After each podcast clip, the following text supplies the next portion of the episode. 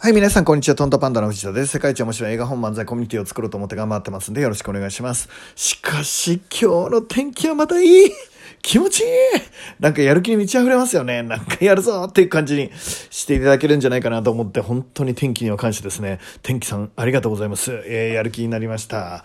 ということで、えっ、ー、と、毎度のご報告なんですが、えー、楽人塾創業記念感謝セットですね、のお申し込みが、えー、296人になりました。パチパチパチパチパチ。もう少しで300ですね。しかし、本当にありがとうございます。えー、一人一人、あの、丁寧にですね、あの、ご連絡できるように、えー、今後も頑張っていきたいと思いますんで、よろしくお願いします。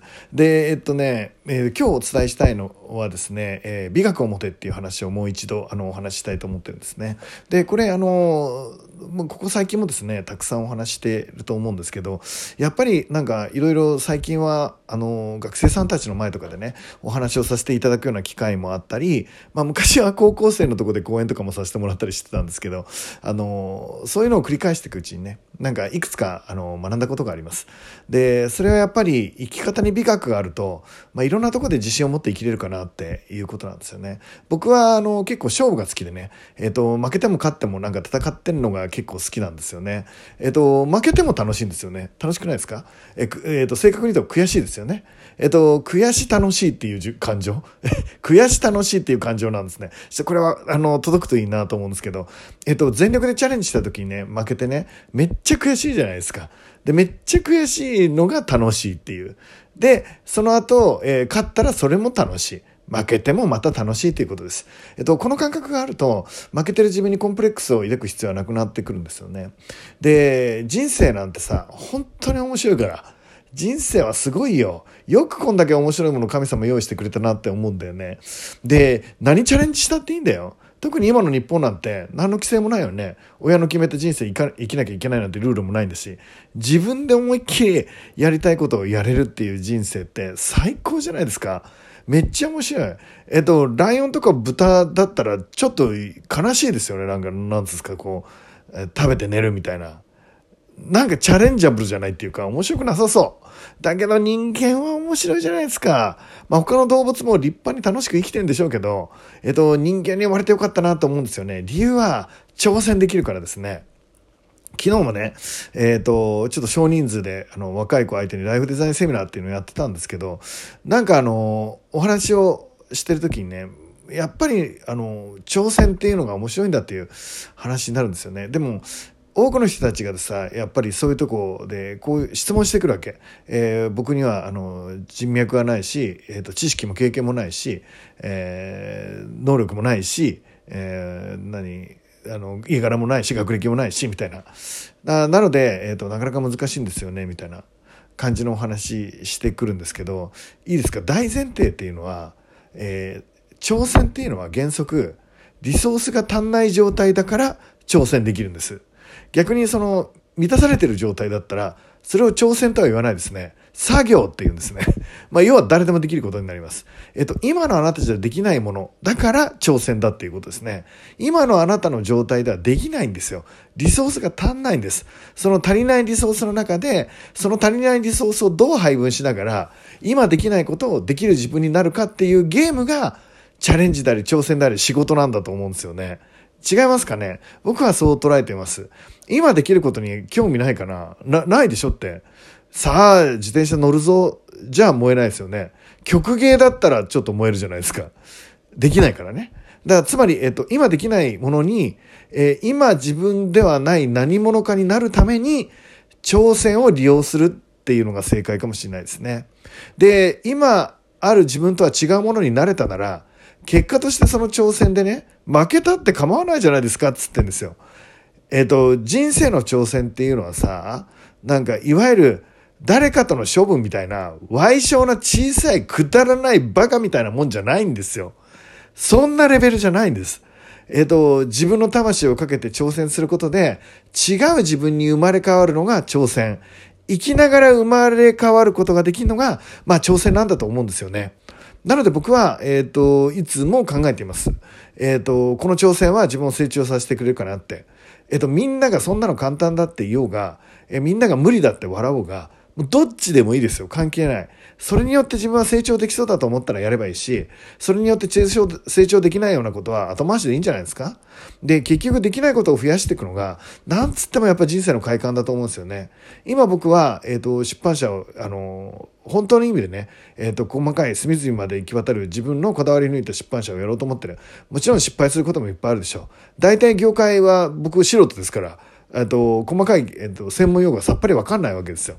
まあ、もちろん本とかプロデュースしたこともあるし、まあ多分日本でも売った方だとは思いますけど、ただその自分で作るっていう作業においては、全然その実際のね、書くことはあっても、実際の印刷作業とかなんて知らないわけですよ。でも今回は、えっ、と、自分でそれも全部考えるから、めっちゃ面白い。全然わかんない。もう少なくとも、えっ、ー、と、この50いくつになってですね、今わかんないことだらけの毎日ですよ。で、その分、新しい知識が入ってきて、昨日の僕とは違う僕にになってくるわけです。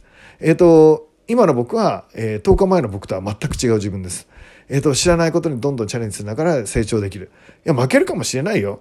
この勝負負けるかもしれない。いや、当然勝つつもりでやってるさ。当然勝つつもりでやってるけど、人生では負けることだっていっぱいある。でもそんなの、大したことないっつってんですよ。そんなの、意味ないって。勝ったか負けたかなんてどうでもいいんですよ。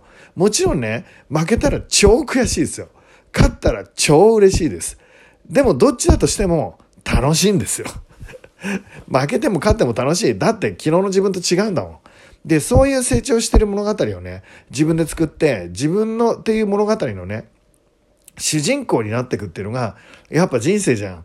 人生だけは、自分の人生だけはさ、主役はやっぱ自分にしようよ。自分の人生の主役を誰かにしてどうすんの？誰かに言われた毎日を生きて、誰かに言われた夢と目標を設定されて、で、それに向かって生きていくっていう人生は、もはや君の人生じゃないでしょ。なんでそんな人生生きてんの？失敗したってさ、馬鹿にされたって笑われたってさ、やっぱ自分で選んだ人生生きたいよね。だからそれは、なんて意識高い系ってわけじゃなくて、もう意識なんか低いよ。だってやりたいことやってんだから。楽しいことやってるだけの人生なんて意識なんて低く、低くですよ。で、みんな勝とうとするからだよ。で、負けたら終わりだと思うからだよ。でもね、えっと、僕はこう思うんですよ。チャレンジして勝ったやつが、それは一番の栄光でしょ。でも二番目は、チャレンジして負けたやつだよ。で、3番目がチャレンジしなかったやつじゃないの。つまりチャレンジしなかったやつは、最初からビリだよ、ビリ。で、チャレンジして勝った人と負けた人は僅差。僅差です。なので、えっ、ー、と、僕はチャレンジすることを進めたいなって思ってます。いつの日かね、僕らも死ぬ日が来るでしょう。えっ、ー、と、君も僕も100%の確率で死ぬでしょう。この地球もなくなるだろうし、人類が滅びる時もいつかは来るかもしれないよね。でもそんな終わりが来たとしても、あるいは自分の人生が終わる日が来たとしてもね、振り返ってみた時に、うん、面白かったって言える生き方がいいんじゃないの？毎日言われたことをやり続けただけ、生きるだけ、食べるだけの一生でしたって言いたいの？言い訳すんなよ。自分はしょうがないってなんだよ。何かが足りないってなんだよ。自分はこういうことになっちゃったからしょうがないって言い訳すんなっつってんだよ。言い訳したところで自分が思うようなチャレンジができてないなら何の意味もないだろう。言い訳してようが何しようが、自分のやりたい生き方してるやつの方が幸せじゃないのえっ、ー、と、もう一回言うね。挑戦っていうのは、もともと資源、つまりリソースが足りないから挑戦なんだよ。お金がない、時間がない、能力がない、経験がない、知識がない、当たり前だって。だからこそ僕らは、その足りないリソースの再配分をするんだよ。今まで時間っていう24時間っていうリソースをみんなは持ってた。それを、えっ、ー、と、いろんなことやらなきゃいけないから分担してた。6個のことやるんだったら、24割る6で1個について最低4時間。睡眠時間4時間、この A っていう仕事が4時間、彼女との時間が4時間、なんとかの時間が4時間っていう時間配分してただろう。でもそれを変えんだよ。A っていうことをまずやりきるって。なので俺はそれを、今は20時間使うって。足りない資源、時間っていう足りない資源を、なんとか A を成功させるために使うために、20時間今だけはやると。あるいは睡眠時間2時間だって。そういうゲームだよ。どこまで遊べるかだ。